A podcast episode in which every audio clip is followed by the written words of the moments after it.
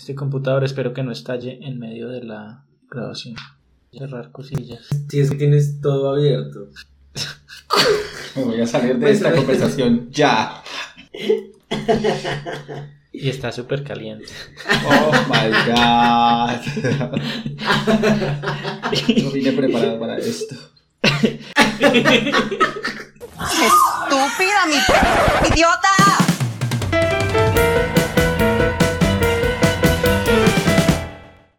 Hola, les damos la bienvenida a un nuevo episodio de Estúpida Mi Podcast, un podcast del Club de Lectura Iconografías. Hoy, como siempre, están conmigo Sebas, Hola. Jesús ¡Oli! y mi nombre es Esteban. Y hoy vamos a hablar de un tema muy especial que lo estamos haciendo porque nos lo pidieron cuando terminamos la primera temporada. Y pues cuando a uno se lo piden, pues uno, uno lo da. Exacto, salió como resultado de nuestra encuesta de satisfacción, la que hacemos cada final de temporada. Estamos, estamos preparándonos para mejorar la calidad de nuestros servicios. Por favor, de 1 a 10 califique. Recomendaría este podcast a un amigo. Estamos muy empresariales. Están Sí. viendo aquí los logros de cada uno y el que no va saliendo. Pa' afuera, pa' Si afuera. esto no, ya es una empresa, No. tenemos que ser eficientes. no duden si de la otra temporada alguno de nosotros ya no va a estar. Sí, lo echaron. Lo, lo fueron, lo fueron. Así que por favor, llenen nuestra encuesta de satisfacción, es muy importante para nosotros. Para Sonaste como puro asesor telefónico. Señora, no abandone el servicio ético, por favor. Permítame un momento en la línea. Voy a verificar. Bueno, pero entonces el tema que no les hemos dicho de qué se trata es iconos LGBT en Colombia. Es un tema que nos pidieron y nos pareció interesante. Y bueno, aquí lo vamos a tratar porque aparte, eh, para que lo sepan, ya la temporada está llegando a su recta final. Estamos llegando a nuestros últimos episodios de esta temporada, entonces ya tenemos episodios más especiales. Y bueno, para que empecemos a hablar del tema, eh, les quería preguntar, ustedes cuando eh, veían televisión o leían libros de pequeños, ¿cuáles fueron esos primeros personajes o personas reales o ficticias con las que se identificaron o con las que vieron que, que podía haber alguna representación o conexión ahí en lo diverso? Yo creo que esa pregunta es muy compleja, o al menos para mí en mi infancia es muy compleja de responder en cuanto al contexto en el que crecí. Yo, si a mí me preguntan cuál fue la primera representación LGBTI que recuerdo, pues porque además que tuve otras eh, más chiquito, fue, y eso que no la veía, que es lo más particular. Yo casi no veía esa telenovela porque desde que salió La Odiado, que es Betty la Fea, y era el... ¿Esa fue la primera? Esa fue la primera representación que yo vi de una Pues que tú recuerdas, ajá. Ah, pues lo que yo recuerdo, exactamente. Porque bueno, ya de la vida real había un montón. En el Es que exacto, ese es el pro- por eso es tan complejo, porque, a ver, una cosa es diferenciar los personajes en, la- en las telenovelas que uno veía, también los actores, actrices, o en los libros, que en ese momento uno tal vez no sabía y habían códigos que uno no entendía también. Entonces, es, es más fácil verlos desde ahora en perspectiva, pero pues en ese momento supongo que ese fue el primero que, que lograste identificar. Pues en la televisión sí, pero también en la vida real sí existían y no eran tan bonitos. Pues no digo que no eran tan bonitos por ser ellas o ellos o ellas, sino por cómo los trataban. Entonces me acuerdo mucho de un personaje, yo soy de un pueblo, te lo he dicho cuatro mil veces, y en el pueblo había una chica trans que eh, le llamaban Sasa. ¿Sasa? Sasa, pues no, ella misma también se hacía llamar así, o sea, eso sí, pues no, no sé si fue como, cómo fue que le colocaron el nombre también. O sea, no, sa- no sabe la raíz etimológica de eso. No, ni cómo se lo pusieron o se lo puso, no. Porque el punto es que, al contrario de todo lo que pudiese ser, ella no fue una representación mala por ser ella misma, sino por cómo la trataban en el pueblo. O sea, aquí me van a venir encima porque si algo Don Matías tiene es que no le gusta que hablen mal de Don Matías,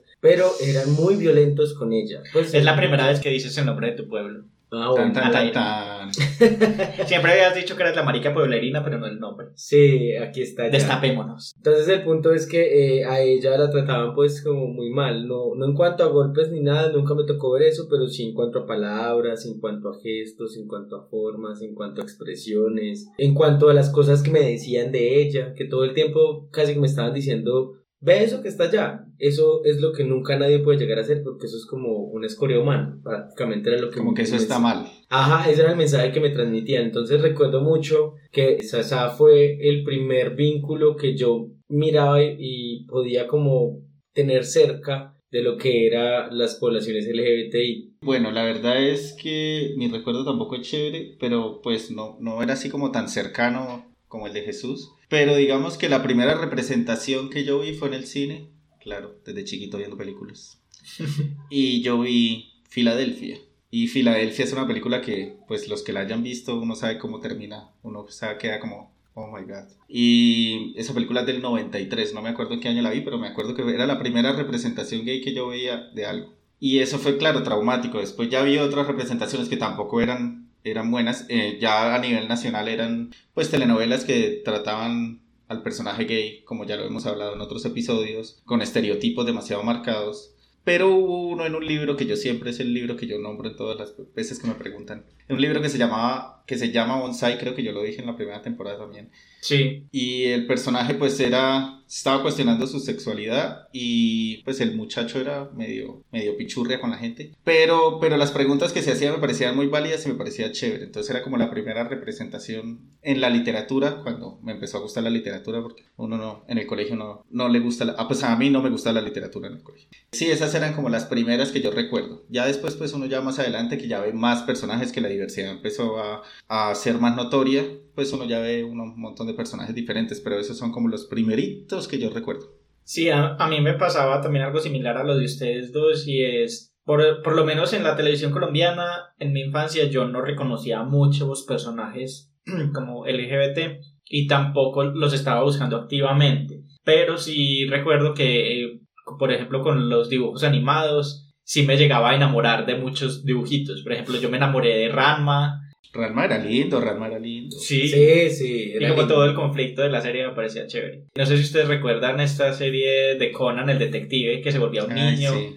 A mí me gustaba Conan también. Esa sí no sé cuál es. Bueno, Era un me gustaba detective. Conan, me gustaban los casos que hacía, Ajá. pero Conan. Sí, era un detective que no recuerdo por qué es que se vuelve niño. Porque le dan un veneno, le dan un veneno o algo así, una poción de algo, y él despierta siendo un niño. Ajá. Y entonces queda como, oh, ¿qué es esto? Entonces toda, toda su historia se enfoca a ir a descubrir cómo hacer para reversar, para Ajá. volver a ser ah, pues adolescente ya. Y es como una especie de Sherlock chiquito, pues porque Mm. resolviendo casos y es muy inteligente. Entonces a mí él me gustaba. Yo siempre como que encontraba ese refugio en, en las series animadas. En las telenovelas, obviamente sí, creo que de los primeros que recuerdo es este Hugo Lombardi de Betty la Fea.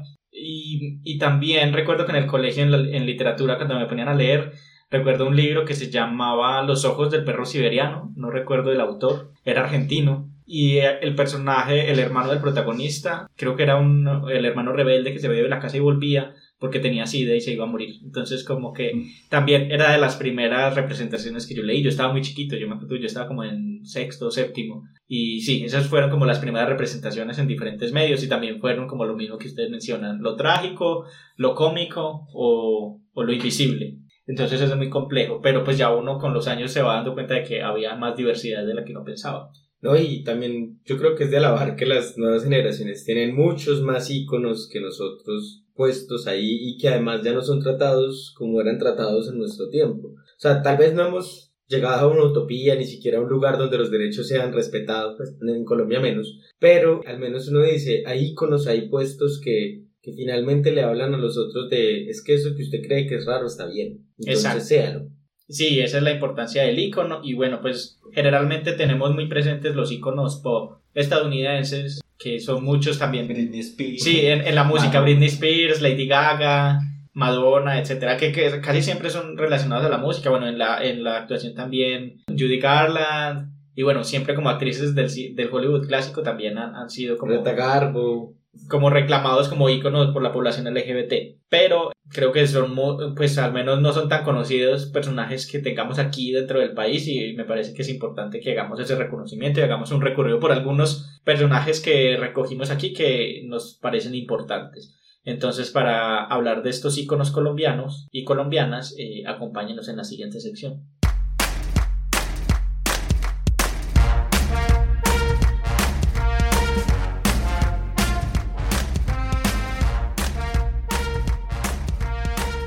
Bueno, y antes de empezar a hablar de los personajes que les trajimos para este episodio, creo que lo más importante es empezar con definiciones. Jesús aquí nos tiene la definición de qué es un ícono para que sepamos de qué estamos hablando. yo soy el de las definiciones. Sí, Sí, ya. ya. ya, empiezo a detectar que Jesús es el que da las definiciones, Esteban el de los datos curiosos y yo hago las preguntas estúpidas.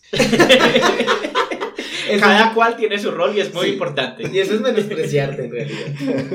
Bueno, no. Lo primero que hay que entender es que un icono es una construcción cultural, ¿cierto? Cuando hablamos de una construcción cultural es que se desenvuelve en el, como en la vida, en la vida cotidiana de las personas, en su cultura, en su contexto, en su sociedad. Y ha sido histórico, o sea, no es algo que sea nuevo. La construcción de iconos ha sido histórico y siempre se convierten en eso, en iconos, por representar una o varias características del grupo que lo convierte en iconos. ¿A qué me refiero? Esto fue demasiado técnico, me sentí leyendo así como un manual. Estamos en una clase de universidad. Sí, Va a colocar- ejemplos para la gente que no... Eso, va a colocar ejemplos. Porque Britney Spears se convirtió en un icono para las poblaciones LGBTI. Porque se conecta con varias de las ideas que tienen las poblaciones LGBTI. ¿Como cuáles? La libertad de la mujer, pues la libertad sexual o el deseo de expresar la sexualidad. O también las vivencias de discriminación y de abuso, pues porque la figura de Britney también ha sido una figura polémica por cómo se ha usado su fama. Aunque esa construcción del icono, y es muy importante, eso es nueva, ¿cierto? El tema de que ahora a Britney se le abrace por lo que ha sido su historia tan trágica, esa es nueva también, esa, como esa construcción, y eso es también muy importante, los iconos pueden ir variando en el tiempo. Pero ¿qué, qué hacen? Que cuando yo coloque esta imagen frente a alguien, reconozca automáticamente que esa persona puede representar los valores de esa población, es decir, en este caso de las poblaciones LGBTI, como lo que pasa con San Sebastián. San Sebastián fue uno de los primeros íconos LGBTI que se terminó convirtiendo en el santo LGBTI y todo por Yo la- no, otro. Yo no. Tú todavía no eres santo. Sí. Pero bueno, para quienes, quienes no estén familiarizados con esta figura de San Sebastián, es este santo que está eh, atado a un tronco y que está lleno de flechas Mm. y se ha convertido, pues es una figura muy homoerótica en sí y se ha reivindicado como un santo de la comunidad LGBT. No, y está en cuentos, pues y, y justamente eso, homo- homoerotizado, que, que además eso hace muy importante la idea de San Sebastián. Entonces, esto es como a grosso modo lo que es un icono y tiene como varias vertientes. La primera es entender que un icono no necesariamente, en este caso de los iconos LGBTI, no necesariamente hace parte de las poblaciones LGBTI. Britney Spears, Madonna, ellos no hacen parte de Garland. Ajá, ellos no hacen parte de las poblaciones LGBTI, pero a veces pasa que se convierten en estos iconos por una cuestión de sus posturas frente a las poblaciones LGBTI o algo que en sus creaciones artísticas parece que hablara directamente con las poblaciones. Como la canción I'm Coming Out de Diana Ross, que no era una canción específicamente dedicada a las poblaciones LGBTI, pero por la letra fue o se convirtió en un icono específico y como es Sí, le hubiera puesto otro título si no quería. pero yo creo que ya no tuvo tanto problema como otros artistas que han tenido problemas con que sus canciones sean adoptadas por las poblaciones LGBTI. Conozco el caso de una que dijo que era un mensaje a la iglesia, pues a, a Dios, y, y las poblaciones LGBTI la cogieron como un himno, y eso fue pues horrible para, para ese artista. Entonces, a veces pasa que no se convierten en íconos por su filiación u orientación sexual, sino simplemente porque sus creaciones artísticas por momentos pueden hablarle a las poblaciones. Entonces, esto ha sido como, pues puede ser también como la forma como se construyen estos iconos. Y otra de las cosas es que eh, también se convierten en iconos históricos y creo que son los más dejados de lado porque generalmente hablamos de los iconos pop, pero hay iconos históricos por su aporte a las poblaciones LGBTI, ¿cierto? Como- A las luchas. Exacto, aquellos que han representado la lucha y que han representado la, el avance en temas de derechos e igualdad de equidad. Esos también finalmente hacen parte de esta construcción de iconografías que, de las que hemos hablado. Entonces, a grosso modo, eso es un icono, una imagen o una representación que automáticamente va a conectar con un grupo específico y en este caso somos las poblaciones LGBTI. Entonces, cada vez que nos hablan de Madonna, sabemos que hay detrás todo un discurso LGBTI que parece como es de ideología de género. Mentiras, no. Que ahí hay un Con su discurso. agenda, vienen con su agenda a invadirnos. Sí. Pero eso sí pasa, eso es muy, bueno, ahorita ya no tanto, pero antes sí uno decía, a uno le daba pena, cuando yo, no estaba, cuando yo todavía estaba en el closet, por ejemplo, a mí me da pena decir que me gustaba Madonna o que me disgustaba Britney, me tocaba escucharlo en secreto en mis audífonos. Ha- Hacías ejercicio así todo rudo Sí, y en tus todo. audífonos tenías Britney. Como, uy, este man debe estar escuchando Metallica, yo. Escuchando ABBA. Sí, ay, sí.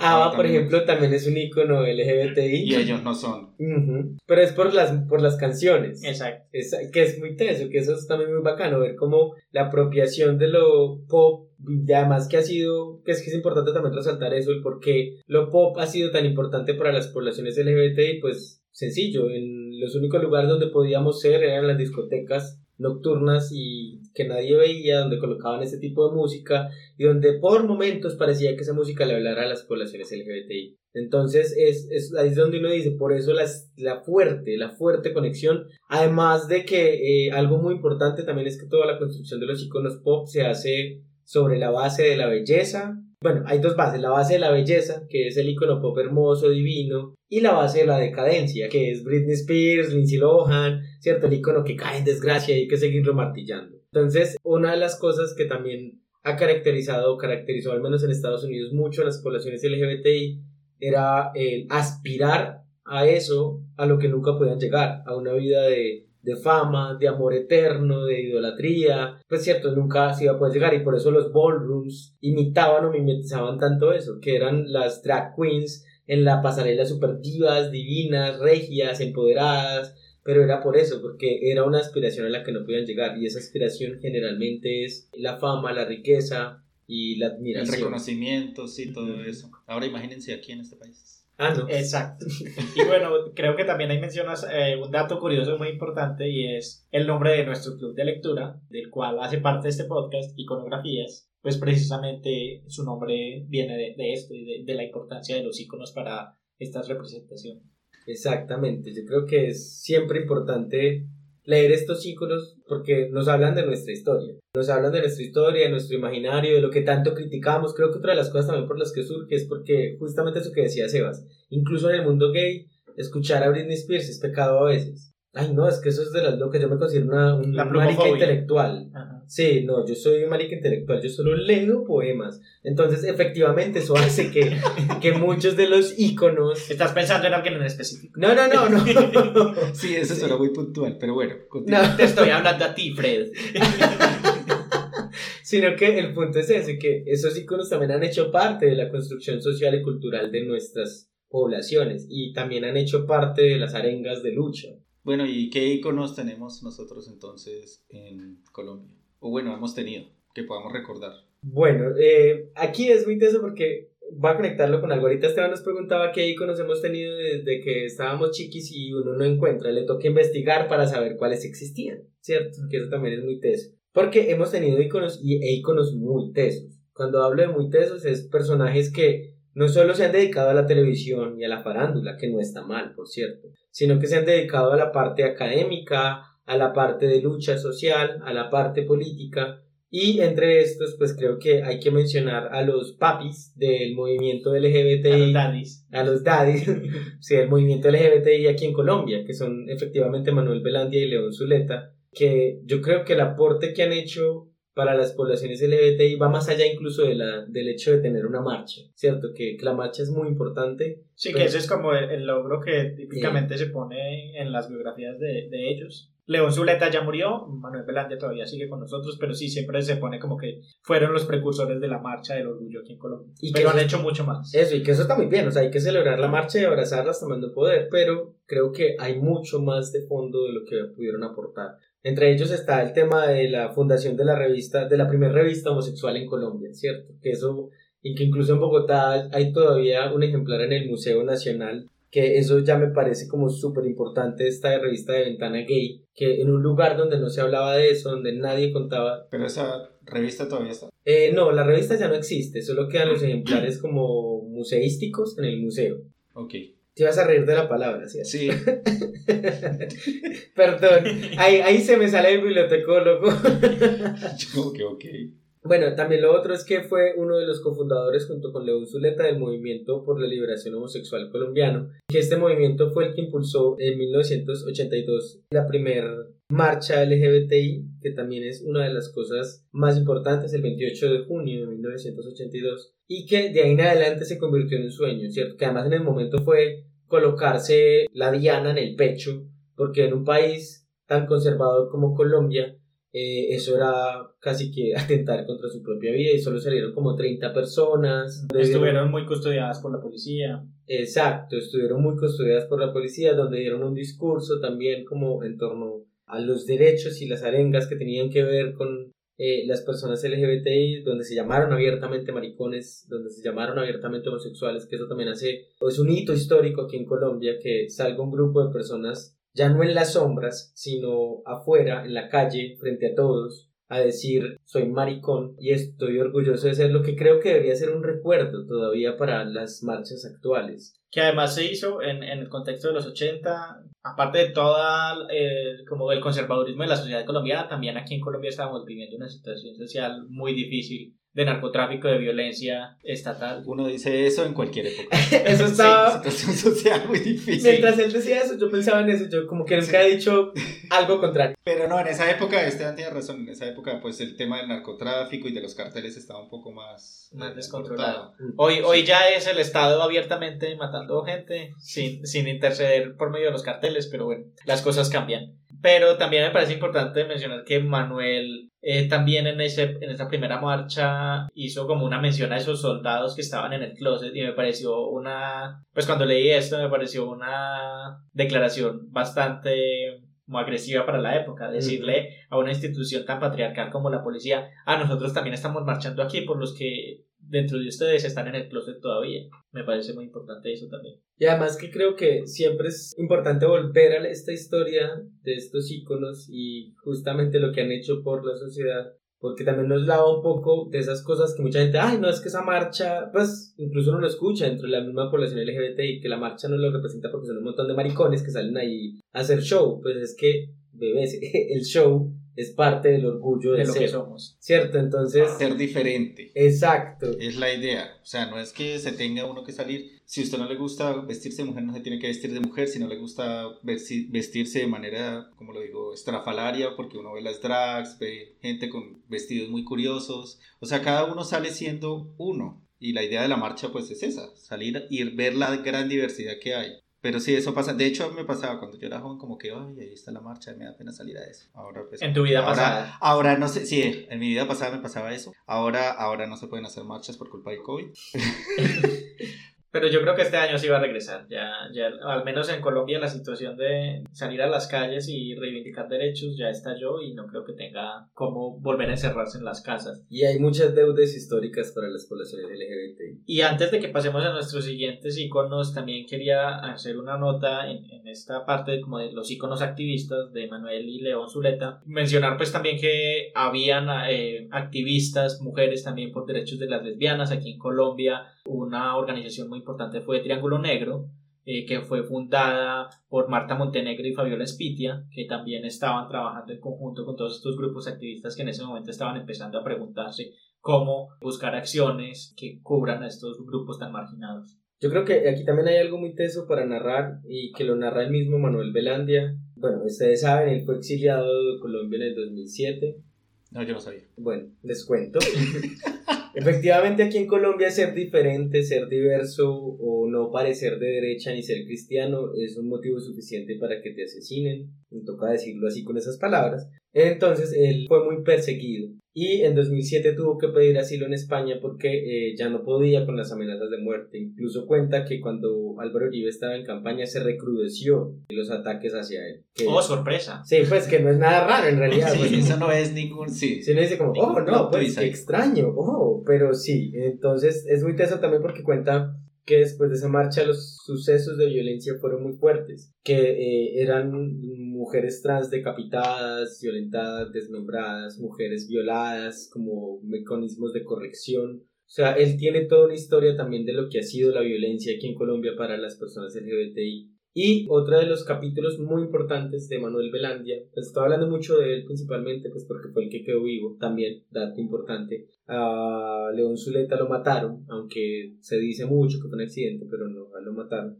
De esos accidentes que pasan en Colombia muy a menudo. Ajá, entonces, pues quedó Manuel Velandia y él fue haciendo un trabajo como por todas las poblaciones LGBTI. Y otro de las cosas más importantes es que cuando llegó el VIH a Colombia, Nadie quería hablar de eso, absolutamente nadie, y a nadie le importaba, además porque tenía un público target muy específico.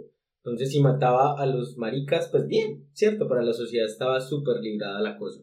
Entonces, fue una de las primeras personas que empezó a trabajar en torno al tema de prevención del VIH, incluso en bares, con panfletos. Empezó a mostrarles, explicarles a la gente un poco lo que se ve en esta serie de, de It's a Sin que ellas empezaron con panfletos porque la gente no creía y nadie hablaba de eso. Lo mismo hizo Manuel Blandi aquí en Colombia. Empezar a hablarle a la gente en los lugares donde se reunían como venga, es que esto existe y esto se puede transmitir así y esto se puede eh, evitar así. Y esto es una de las labores más importantes que, que uno diría, pues porque además incluso eso después lo llevó a un ministerio a poder trabajar en torno al tema desde la legalidad, ¿cierto? Desde, la institucionalidad. Desde la institucionalidad, perdón, sí, porque no era ilegal, desde la institucionalidad, entonces eso también me parece que hace que sea importante reivindicarlo hoy siempre y a ellos dos, a Zuleta, al Triángulo Negro, negro y a Manuel Belandia, porque finalmente son pues como un primer movimiento que hicieron acá para que nosotros hoy podamos estar haciendo ese podcast, por ejemplo. Y también celebrar que, que sigue vivo y que logró regresar a Colombia. Lo tenemos aquí en Colombia desde el 2019, creo. Entonces, bueno, por lo menos tenemos eh, uno de estos primeros iconos vivos con nosotros y todavía podemos trabajar mucho alrededor de eso. Pero qué chévere saber, porque por ejemplo, como les digo, yo vivía en una burbuja aparte, que no estaba enterado de nada de todas esas cosas y, y pues cuando estaba en el closet tampoco era que me quisiera involucrar. Pero chévere conocer porque yo no sabía nada, había escuchado de León Zuleta, pero de no, no sabía nada, nunca lo había escuchado y me parece chévere pues conocer sobre ellos. Sí, que además de la historia nunca nos enseñan de estos personajes, por ejemplo. Claro. Y jamás nos van a enseñar. Nunca nos van a Sí. enseñar. Ujú. Si sacaron historia, que es la historia normal, ahora imagínense. Exacto. Bueno, entonces pasemos a, a nuestro siguiente icono y vamos hacia la literatura. ¿Cuál es nuestro siguiente icono? Bueno, entonces en nuestro siguiente, suena como, como estuviéramos presentando un talk show. Estamos presentando los Oscar ¡Que pase! Siguiente. Sí, me, me siento como así. Bueno, no, yo creo que otro de los iconos también, que ha sido muy polémico, bueno, cosa también importante, los iconos también se construyen desde la polémica y él ha sido toda la representación de la polémica, es Fernando Vallejo, nuestro escritor amado, que eh, nace en 1942 y él es biólogo, cineasta, ha sido escritor, que ha tenido como obras muy representativas para las poblaciones LGBT y además de discursos bastante controversiales en torno a lo largo de su historia. Bueno, hablar de Fernando Vallejo es bastante polémico porque aparte creo que es difícil conciliar a la persona con el personaje que la ha creado. Como dice Jesús, muchas de sus afirmaciones, y no solamente afirmaciones literarias, sino las que él mismo hace cuando lo entrevistan o, o lo invitan a, a espacios públicos, son bastante, digamos, grotescas, se puede llegar a, a pensar, no políticamente correctas. Y, y bueno, es un personaje que, a pesar de todo esto, yo creo que es rescatable también porque es un marica que se dice a sí mismo marica y que ha triunfado también en, un medio tan patriarcal como lo es la literatura también. Pero bueno, creo que él también nace con unos privilegios, él es hijo de políticos y también creo que la misoginia que él representa también en, en su literatura y en sus ideas puede ser controversial, pero es, es un ícono y a muchas, hay muchas personas que lo aman, muchas personas que lo odian. Creo que ese es también como uno de sus mayores logros, despertar pasiones tan profundas, porque quien lo ama lo ama profundamente y quien lo odia lo odia profundamente. Es como el Justin Bieber de la literatura. Oh my god. Esa comparación está terrible. Yo no puedo decir mucho, yo solo leí un libro de él y una vez en una entrevista lo vi, que justo estaba con Esteban, que lo vimos en persona. En la fiesta del libro en Bogotá, sí. Sí, es, sí es una persona bastante, no sé, polémica, como que no tiene pelos en la lengua, él dice lo que piensa sin filtro, creo que ese filtro que todos tenemos como que, ¿será que digo esto? Él no lo tiene. Y pues sí es interesante, sin embargo, como dice Esteban, hay unos puntos de vista que, por ejemplo, yo encontré en ese libro que yo como que, mm, yo no estoy muy de acuerdo con esto, o me choca demasiado esos temas como la sexualización de los niños y pues de los menores. Sí, pues porque él es eh, abiertamente a favor de la pederastia. Exacto. Se ha declarado, sí. Entonces sí hay unos temas que con él yo sí lo reconozco. De hecho, la primera vez que escuché hablar de él fue cuando salió la película de la Virgen de los Sicarios. Y para ser honesto, la primera vez que la... No me acuerdo qué edad tenía, pero me quedé dormido viéndola. Por más de que era de película de maricas, que yo decía, uh, tengo que ver una película de maricas. No, me quedé dormido porque tal vez no estaba en- en- en el mood, en el estado mental para ponerle, pararle bolas a la película. Después la vi unos años después y ya, ya la, la vi con otro punto de vista. Sí, yo creo que es complejo hablar de él precisamente por eso y porque cuando uno habla de él, uno ya, lo primero que se le viene a la cabeza son sus declaraciones polémicas en contra de la pobreza, en contra de las mujeres, en contra de las embarazadas y, yo creo que él es, además de ser marica, es también una persona reaccionaria, o sea, así él sea, pues como que se presente a sí mismo como revolucionario, es más bien reaccionario y conservador en sus formas de ser y de pensar.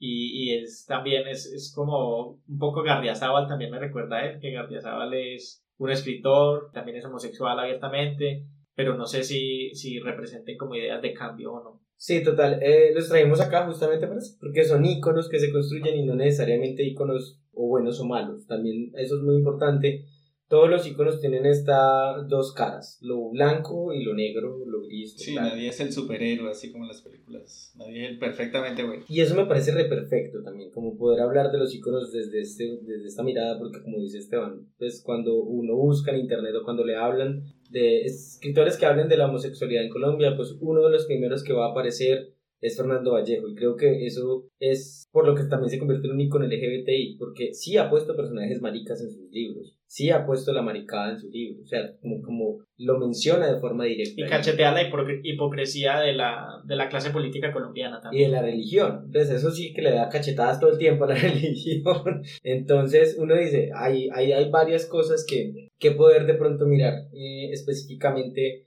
de un autor como Fernando Vallejo además de que también estoy muy en contra de muchos de sus personajes e ideas de sus personajes, pero creo que su forma de escritura es muy bonita. Eso sí tiene, es, muy bien cuidada, irónicamente, pese a que sus personajes pueden hipoputear cuatro mil veces, tiene una forma muy bonita de escritura. Yo, bueno, yo solo, como dije, yo solo he leído uno, pero creo que ustedes han leído más de él. Dos libros que recomiendo de él. Que no sean El Desbarrancadero, que ya lo leí. Yo recomiendo mucho Los Días Azules. Ese es de la, de la serie que tiene como su autobiografía, que es El Río del Tiempo, el de Los Días Azules, que es de su infancia, me parece el más bonito de él. Yo creo que el otro es La Virgen de los Sicarios. Pese a todo el boom que ha tenido, sigo pensando que representa muchas cosas, no, no en todo el sentido ni fielmente, pero sí representa muchas cosas de la realidad colombiana, de la realidad social de las calles. Bueno, entonces vámonos con otro tocayo porque también tenemos otro Fernando que, a diferencia de los sentimientos que nos puede generar Fernando Vallejo, creo que este eh, es contrario, nos puede generar sentimientos más bonitos, pero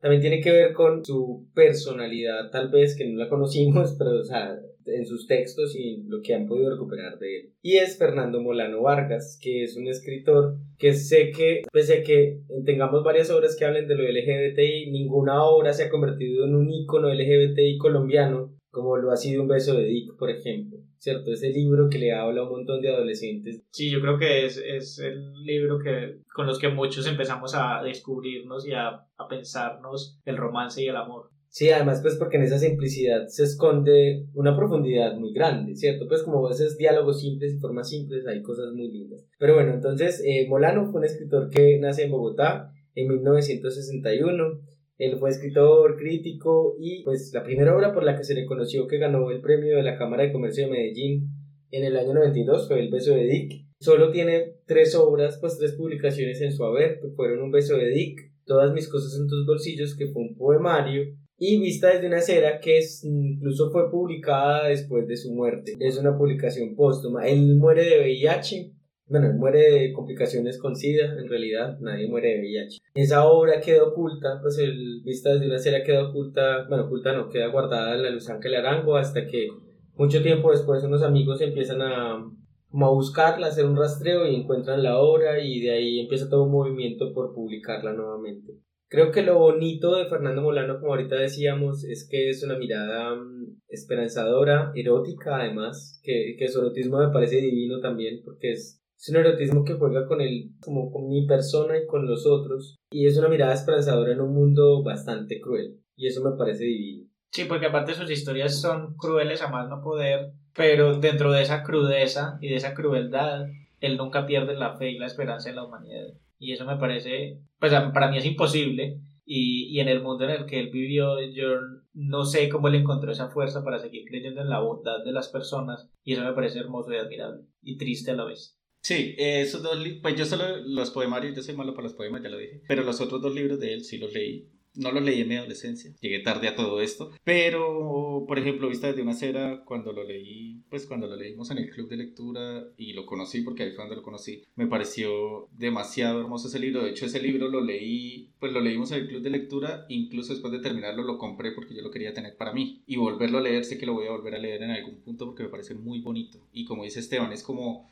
como a pesar de todos los inconvenientes que pasan en esa historia, la química y la dinámica entre los dos personajes principales es tan bonita que uno como que dice, ¿será que esto sí es? O sea, ya me puedo sentir como, como me gustaría estar así el día que tenga alguna pareja o alguna relación, me gustaría que fuera de esta manera. Escríbame al WhatsApp. Sí. Fans de Molano, escríbanle a Sebas. Gracias.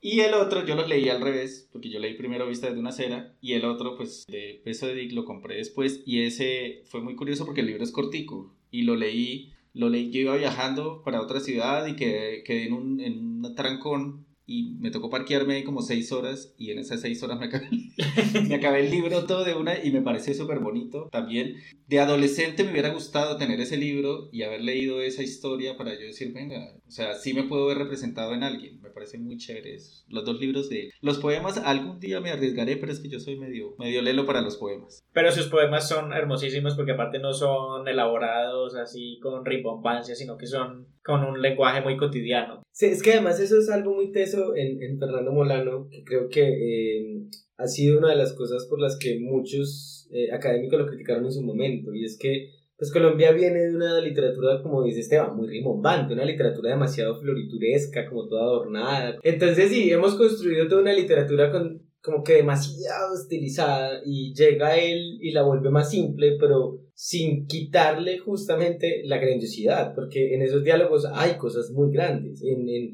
en esas reflexiones que hace en vista desde una cera sobre la poesía, en las reflexiones que hace... De la filosofía. Ajá, el personaje de, de Hueso de Dick sobre el arte, ¿cierto? Que, que habla justamente sobre cómo es la apreciación del arte, o sea, eso es profundidad. Y esos ensayos que él, él muestra ahí en vista desde una cera también eran sus trabajos cuando él estaba estudiando los incorpora ahí, o sea que son sus propias ideas también plasmadas ahí. Entonces esto yo creo que lo convierte en un icono y dato curioso, él nunca se identificó a sí mismo, incluso en una entrevista lo dijo, como una persona que quisiera luchar por los derechos de nadie, ¿cierto? Como decir, él no quería ser, decirle a los demás cómo vivir, entonces por ende no quería ser parte, pues así lo manifestaba él, de los movimientos LGBT, ¿cierto? Él nunca quiso convertir, él dijo que lo único que quería hacer era escribir historias de amor, y independiente de que fueran hombres que se amaran o mujeres que se amaran, eran historias de amor. Y eso también me parece muy importante y como respetuoso traerlo siempre a colación. ¿Qué es eso? Pues por, nosotros hemos abrazado y está bien sus obras como una única, un único faro de esperanza en un mundo colombiano que hable de lo gay, pero también es como su intención era otra, escribir historias de amor. Sí, yo creo que también eso cae en como otro fenómeno que pasa mucho con algunos de estos iconos LGBT y es que se convierten en, hijo, en iconos por la desgracia o por la tragedia. Y se me viene también a la cabeza eh, este muchacho Sergio Urrego, que también era un niño que simplemente estaba queriendo vivir su vida y se suicida por el acoso escolar, por su sexualidad, y ya convirtió también en un ícono de la lucha por la no discriminación en los ambientes escolares. Y, bueno, Fernando también se convierte en un ícono no solo por su escritura, que es muy bella, sino también por, por su historia de, de morir por complicaciones de SIDA, también su novio, en una época en la que en Colombia no, pues nadie pensaba en estas personas. Entonces es, es trágico a la vez que se conviertan en íconos debido a esto. Pero igual nosotros queremos reivindicar la idea del ícono que escribió una novela que es capaz de hablarle a cualquier adolescente, joven y adulto, desde el amor y que colateralmente trae historias LGBTI. Pero entonces lo más importante es eso, que es una historia muy bonita y que además él representa eso también para las personas LGBTI como un faro de esperanza en un mundo como el colombiano. Y que además también tiene obras de teatro basadas en, en, en un beso de Dick. Yo sé que en Bogotá está la compañía Barraca Teatro y en Medellín la ha montado Teatro Caja Negra. Las he visto las dos, son muy bonitas no sé cuándo vuelvan a, montar temporada de la obra, pero pues sí, eh, para que sepan que existe adaptación en teatro de esta obra. Y yo viví en Bogotá un montón y nunca fui. Qué bruto. En mi vida pasada, en mi vida pasada. bueno, yo creo que ya podemos pasar, que aquí solo hemos tenido hombres tan palocentristas nosotros, podemos pasar a una mujer que todavía está viva y que además pues, es una actriz de aquí a la porra, que es eh, Alejandra Borrero. Aparte, la primera actriz en nuestra lista. Habíamos tenido activistas, escritores, y ahora sí pasemos a la, a la pantalla. Alejandra Borrero, yo creo que yo nunca caí en cuenta, o pues nunca supe que ella era lesbiana hasta hace recientemente, porque incluso ella también salió del closet tarde en su carrera, pero sí recuerdo que sus papeles cuando yo estaba chiquito siempre me intrigaban y ella como que su personalidad o su magnetismo me hacían que me cayera bien, incluso en sus papeles de villana, a mí ella me encantaba me, me parece una actriz súper talentosa y luego darme cuenta pues que también desde su activismo ella ha hecho también mucho por las personas, no solamente LGBT, sino por los artistas de este país, que es eh, son una, una, de las profesiones más repudiadas en Colombia, pues creo que su labor es doblemente titánica. ¿En dónde fue el primer lugar donde la vieron? Yo creo que yo en Café. En Café, yo también creo que fue Café porque no me acuerdo. Ah, de ahí para atrás, no creo que no vi más, pues más novelas colombianas, pero fue Café con aroma de mujer. Ajá, sí, esa fue la primera. No, además que es muy teso porque ella sale del closet en el 98 y se tuvo que ir de Colombia porque pues, ajá, todos sabemos lo que pasaba aquí en Colombia cuando alguien salía del closet y pues ya no tenía trabajo, ya no tenía, entonces eso también hace como muy complicada su historia en cuanto a la transformación de la que aquí venimos hablando, de que a veces los iconos se transforman en iconos por sus desgracias, que bien nos tratan de explicar algo, bien nos tratan de advertir algo, bien son el preludio de algo. También siento que esta parte de la historia de cuando ella, y además hace mucho tiempo, y también lo que dice Esteban, pues en el 98, yo no me vine a dar cuenta si no está muy viejo.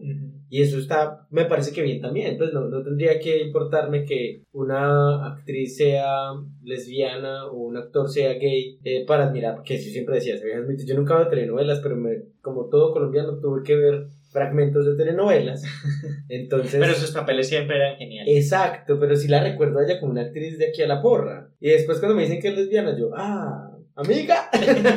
yo también la recuerdo en un programa de entrevistas que tenía que se llamaba Esta boca es mía. Y también en ese papel me parecía muy chévere porque uno la veía como una persona muy auténtica. O sea, uno la veía entrevistando a la gente y no decía, ay, yo sería así entrevistando a la gente porque era súper emocionada. Cuando le tocó entrevistar a Silvia Cruz, era súper emocionada con ella. Entonces, no sé, uno como que va creando ese magnetismo con ciertas figuras públicas. Y además que también lo que decía Esteban, pues él le ha aportado bastante, ella le ha aportado bastante al tema de la cultura, tanto que creó Casa E, que no sabemos en estos momentos el destino de Casa E. Sí, ella ha tenido un, un año difícil.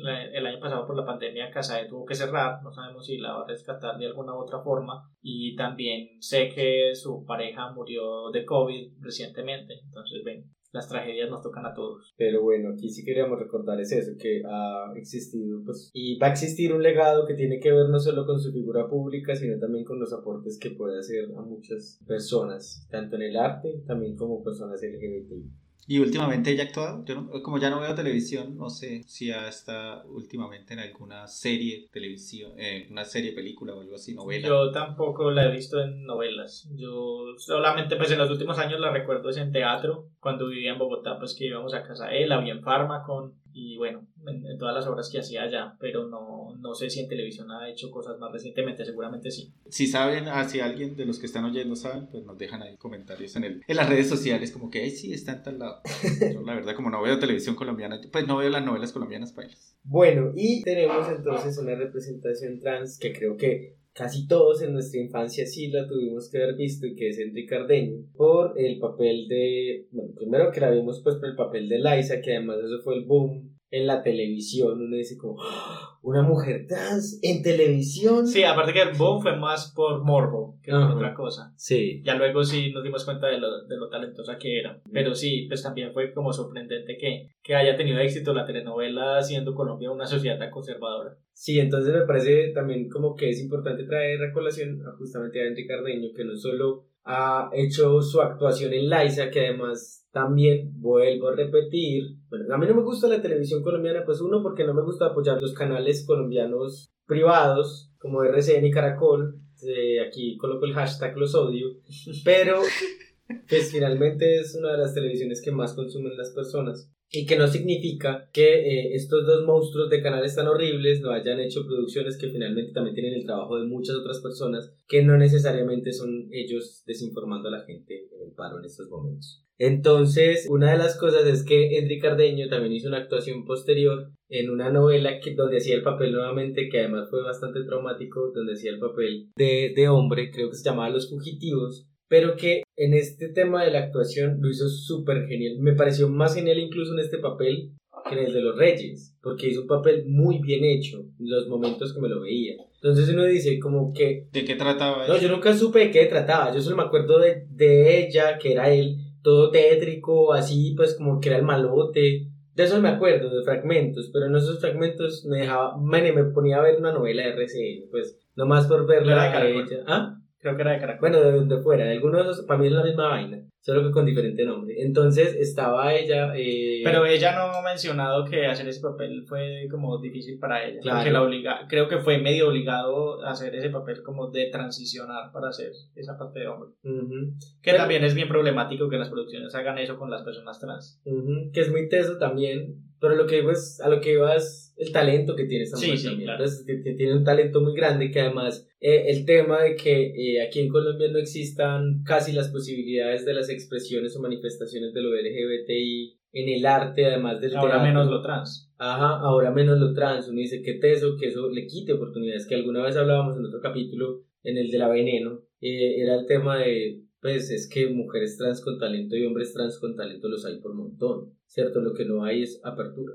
Sí, yo creo que ella también fue como de las primeras en abrir la puerta para que ya creo que ahora es, es sorprendente la cantidad de figuras trans que hay en el mundo y en Colombia. Me sorprende también que en Colombia haya figuras trans que sean famosas, por lo menos en la cultura pop. Y creo que eso se debe mucho a Henry, a su labor. Ella también sé que trabajó con Alejandra Borrero en Casaé, eh, ella hizo a 250 la Cuba Libre y bueno, también trabajó en varias obras allá de teatro. Entonces sí, a ella se le debe mucho. Y pues por ejemplo figuras como hoy esta modelo Mara Cifuentes o Dana Sultana, o sea, todas estas figuras e influencers trans, eh, creo que también le deben mucho como a, a mujeres como Henry que se dieron la pela de empezar a abrir esos espacios en, en ambientes tan hostiles, creo yo.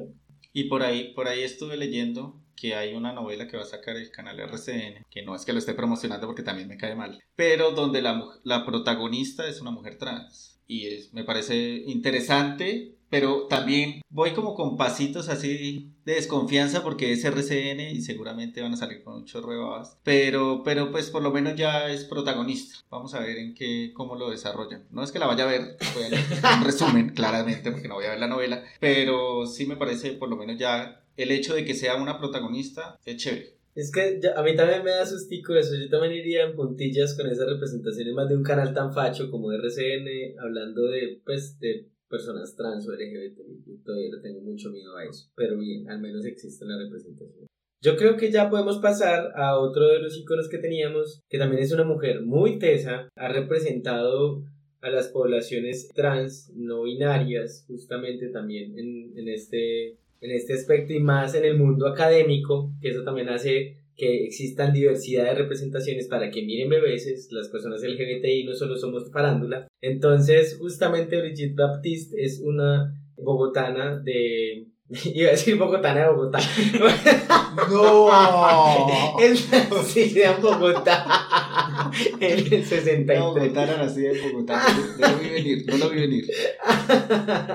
Bogotana, nació en el 63 y es una bióloga, se ha definido como una persona no binaria y bueno, es, es muy importante también porque nos trae a la figura pública trans, no solamente relacionada con la farándula como veníamos diciendo, no- sino también con la academia, que es muy importante para mí. Yo la conocí por eso, pues cuando ella era directora del, del Instituto von Humboldt, que es un, un instituto de biología muy importante en el país, de ecología también, y, y por sus charlas de TED Talks, que también son súper tesas, escucharla hablar es súper interesante, también he tenido la oportunidad de escucharla hablar en persona y, y creo que también trae unas ideas muy interesantes para hablar desde, desde el activismo ecológico, que también se piensa como que las personas LGBT solamente pueden hacer activismo sobre derechos LGBT, como si fuera lo único que, que nos debería interesar. Y hay, hay activismo en un montón de temas. Además que yo creo que sus aportes también a la ciencia y a la visibilización, además también de las personas trans, porque ha hecho también trabajos de inclusión en torno a becas, cosas. Sí, eh,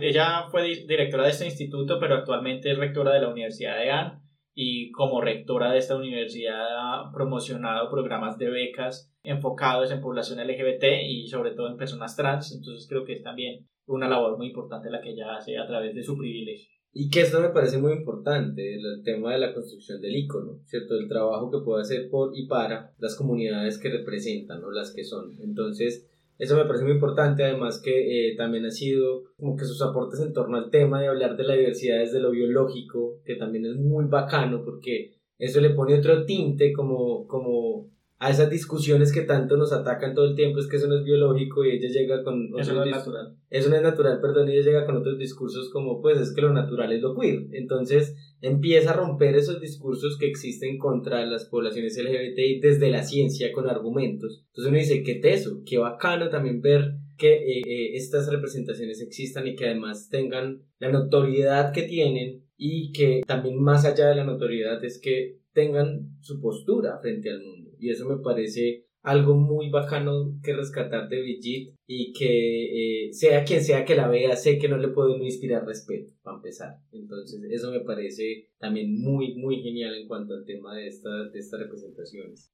Hay algo chévere y es algo que pues, yo nunca había leído ni, ni la había escuchado hablar ni nada, pero uno yo sabía quién era Brigitte. Ella nunca pasa desapercibida. Sí, nunca pasa desapercibida, entonces yo sabía, y una vez, cuando yo fui a sacar la visa en la Embajada de Estados Unidos, ella estaba en la fila, y yo la vi, y pues yo nunca la había visto, pero yo sabía que era Brigitte, y de ahí en adelante como que ya empecé como que voy, a investigar sobre ella, y ahí es cuando empecé a descubrirla, pero lo chévere es como digo, no sabía, o sea, nunca la había escuchado hablar, nunca había leído sus textos, nunca, pero sabía quién era ella, o sea, creo que es ahí como un, un, un empujoncito que me dio ahí a ir a conocer más sobre pues este icono. Aquí hemos hablado de algunos que hemos encontrado, pero eh, iconos que representan los movimientos, luchas y, pues no sé, vicisitudes, vivencias de todas las poblaciones Vicisitudes. en Colombia hay un montón, ¿cierto? Y actualmente hay un boom también, porque no podemos dejar pasar que estamos en nuevas épocas, ya nosotros somos los boomers, somos los viejitos,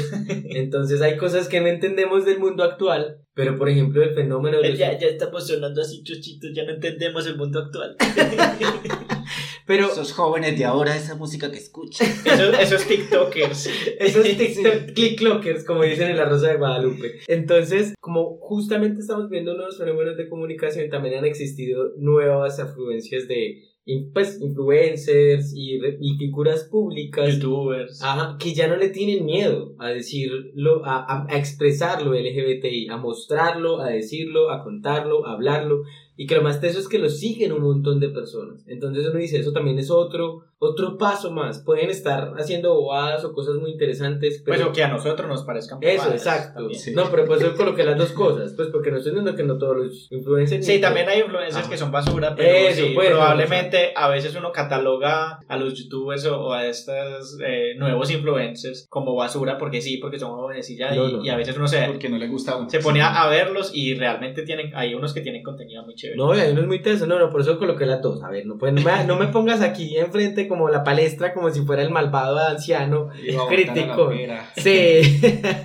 no, no, no, pero lo que digo es también que justamente en esta producción de contenidos uno ve personas que empiezan a mostrar que la diversidad no está mal. Y eso me parece genial. Yo, por ejemplo, sigo a uno, Juan da MC, que hace videos muy chistosos, son súper bizarros, pero yo los amo por lo bizarros, porque es como bizarro colombiano. Entonces, eh, sí, es, es, una dimensión desconocida. y es genial, pero además lo bacano es que nunca ha temido en mostrarse también en su faceta de LGBT, en su faceta de, de novio, en su faceta de persona que ama el pop, que, porque además se mantiene montando historias de Dualipa y todo esto, entonces eso me parece genial, o estas chicas... También se me ocurren las Kardashian. Las, Kardashian, con C, que son unas eh, influencias que hacen videos aquí desde Medellín y son muy chistosas. Yo me río mucho con todos sus videos. Que además toman mucho el hablado de las MRP, que además son otras también, ¿cierto? Entonces uno dice, aquí existen un montón de representaciones, que algunas han sido históricas y han pasado a lo largo del tiempo y nos han dejado, pero otras vienen surgiendo también. Entonces uno dice, esto es importante también reconocerlo, que existen actualmente otras que posiblemente como ancianos no entendamos, pero que están ahí puestas. En ya nos estás enterrando en el ataúd. Sí, ya no mataste. A ver, a ver, ¿qué influencer o qué youtuber sigue? ¿Alguno? Yo sigo a Juan de MC, a las Kardashians. No, y hay unos internacionales, pero y también seguimos a. Beca Salas. A Beca Salas, que también. Pero, pero ella no es LGBT, pero sí trata de los temas. Pero defiende mucho a la Sí. población LGBT y al feminismo. Sí, es, es una, una youtuber mexicana que hace análisis de cultura pop muy chéveres, Beca Salas. Que también tienen un podcast que se llama Go Down. Y ya, entonces no sé, esos son los que seguimos. Sí. ¿Tú sigues alguno? Mm, mm, De aquí no, creo que no sigo a nadie aquí, pero pues voy a mirar esos que ustedes dijeron. Yo soy malo para eso, yo soy boomer, como dice, ya estoy viejito. Solo sigo un youtuber, un creador de contenido, como le quieran decir, porque todos los días cambian el nombre, eh, que es de España, que pues habla de temas, es él sí es abiertamente activista y todos sus temas son relacionados con, con las luchas LGBT. Y pues en YouTube está como Tigrillo, se llama Daniel Valero, que es el, como el único que yo sigo del resto. Que yo siga, ninguno. Que yo stalkee es otra cosa. Pero de seguir, seguir. No, no ves muy bien su contenido, solamente su, su, su figura. Sí, algo así. Pero además que hay algo también muy bacano, es que incluso en esta plataforma tan criticada como TikTok, yo he visto más de una vez un video donde explican cosas que tienen que ver con el género, los géneros no binarios, y son geniales. Y dice, pues, esa plataforma llega a un montón de gente y llegan a un montón de peladitos además. Entonces que uno diga que estas personas estén creando contenido de este tipo para estas plataformas, pues, parce, eso ya es, nos puede augurar mañana tal vez un poquito mejor. Sí, lo que pasa es que la gente piensa que TikTok, Instagram, todo eso le va a mostrar a uno solo cosas estúpidas o cosas vacías o cosas bizarras, como dices. Lo que pasa es que la aplicación le sugiere a uno lo que uno le entrene para que le muestre. ¡Wow! Soy inteligente. Saqué mi ingeniero de sistemas que llevo adentro. El algoritmo aprende de tus gustos. O sea, si te muestra cosas basura, es porque eres basura. No, Facebook. No, yo- Facebook. eres vasto. No dije eso. Pero además lo dice con sentimiento, o sea, eso Sí, es lo dice con rabia, yo no sé qué pasa ahí. Tiene algún problema con TikTok. No, pero sí es verdad, porque como dice Jesús, hay mucho contenido que le puede enseñar a uno cosas, tanto en TikTok como en Instagram, no sé en Facebook, porque solo, eh, Facebook solo lo uso para descargar memes y para que me acuerde de los cumpleaños. de Eso, sí, yo también lo uso para los cumpleaños. Y ya, pero estas otras dos aplicaciones, yo no tengo TikTok, pero tengo Instagram y uno puede como ir ajustando el, el, el algoritmo para que le vaya mostrando cosas que de pronto, pues sí, uno a veces quiere ver hombres sin camisa, pero también uno puede ir a, uno también puede ir y buscar otros contenidos un poco más, pues enfocados en otras cosas que no sean los músculos de alguien. Un día voy a tu casa y me muestras tu Instagram. Quiero ver qué te muestra. ¡Uy! Este me puso interesante, pero madre. Y Del Twitter también se lo van a mostrar. Yo no, el tengo Twitter, Twitter. no, el Twitter no se lo recomiendo. O sea, yo no le voy a mostrar el Twitter a nadie porque Yo no tengo Twitter, así, ahí sí ya caí en, en Baby Boomer, incluso más antiguo. Nunca llegué a entrar a la sí, onda Twitter. ya los boomers usamos, los boomers usamos Twitter. Sí, sí, es más, es la plataforma que más usan los boomers, ¿no?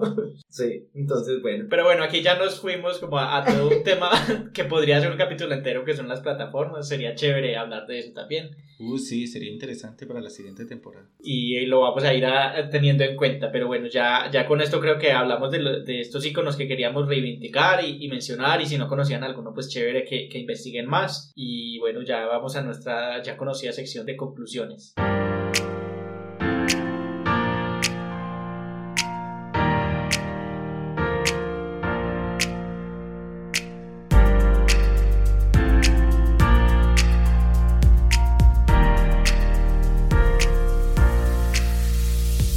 Bueno, y ya para ir terminando este episodio, vamos a tener nuestras tradicionales ¿Cuáles son las que ustedes traen? Bueno, yo creo que la primera es que la existencia de estos íconos es muy importante porque el verlos, el poder abrazarlos, el poder entender como cuál es como el aporte que tienen a la sociedad, o su ideología, o su forma, su arte, hace que muchas personas puedan verlos y pensar que ser raro o diferente no está mal. Y eso me parece muy importante. Se nos dice casi que un niño de 7 años que veía panfletos de las águilas negras donde les decía que cualquier gay iba a ser matado. Entonces uno dice como ver justamente estos iconos le hace a muchas personas pensar que está bien ser diferente.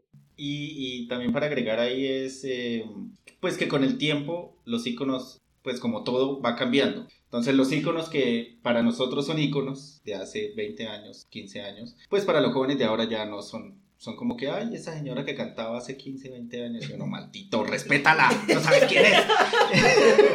pero, pero uno entiende porque pues hay nuevas, hay nuevos íconos que están surgiendo y, y, tal vez nosotros no le damos la misma importancia, pero para los jóvenes de ahora, para las, pues para la gente contemporánea sí es muy importante. Entonces los íconos van cambiando y el hecho de que sean de diferentes épocas no le quita valor a ninguna de las dos. Cada uno, pues digamos que brindó una representación importante para la cultura, ya sea LGBT o no, o cualquier otro tipo de, de pero sí, la importancia, a través del tiempo las cosas cambian y eh, eso no les quita importancia. Yo creo que ningún otro episodio de este podcast me ha hecho sentir tan viejo como este. ¿Cierto? Sí. ¿Cierto?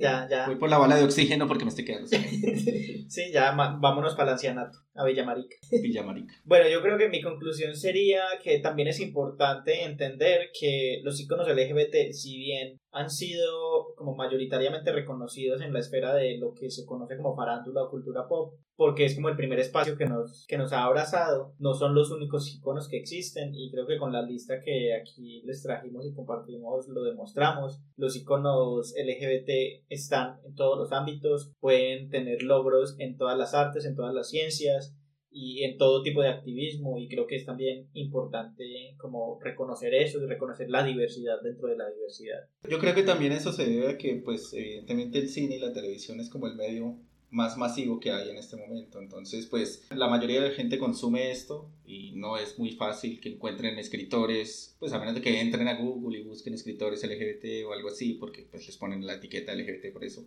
Pero pues yo creo que por eso es que nos relacionan más con la, con la farándula. Pero como tú dices, ahora en otros aspectos de, de la academia y de otras cosas de la vida. Sí, pero yo creo que ahí, y relacionándolo un poco con tu conclusión, hoy nos vamos a extender más en las conclusiones, pero me parece importante que con esto de, los nuevos iconos y la, las nuevas formas de comunicación, muchos de estas cosas como canónicas de la literatura o la academia que se veían tan lejanas y tan monolíticas se han acercado un poco más a la gente y uno ya también ve mucho contenido en YouTube y en estas plataformas hablando de literatura, recomendando cosas académicas y trayéndolas a lenguajes más pues como que la gente del común pueda entender. Entonces yo creo que eso también es, es algo muy positivo de, de, estos fenómenos actuales y es que ya estos iconos, a veces uno se convierte en icono por ser divulgador científico y divulgador científico en YouTube, como trayendo todos estos temas que parecían muy lejanos y también eso puede pasar con todos estos temas de la universidad. Entonces me parece importante también como esa relación entre los iconos y la, como lo que traen las nuevas influencias. Y bueno, ya con esto concluimos este episodio. Espero que les haya gustado. Ya saben que nos pueden dejar más recomendaciones y más sugerencias tanto en nuestras encuestas de, satisfacción, que, que, vamos dejando al final de temporada, como en nuestras redes sociales, que en Facebook estamos como Club de Lectura e Iconografías, en Twitter estamos como arroba estúpida podcast, y bueno, por ahí estaremos en contacto para que nos digan si conocían o no conocían a estos iconos que les presentamos. Y que nos recomienden más. Y que nos recomienden más, exacto, a estos ancianitos que nos recomienden influencers. Gente nueva, sí, gente, gente de ahora, gente joven. Eso sonó tétrico. Sí, sí, sí. Bueno. Vas a chupar su juventud. Oh my god. Eso sonó peor. Ya, corte. Por corte. favor, cierren ya el capítulo. Ya. Sí, ya, cerremos, cerremos. Nos vemos en dos semanas con un tema diferente. Chais.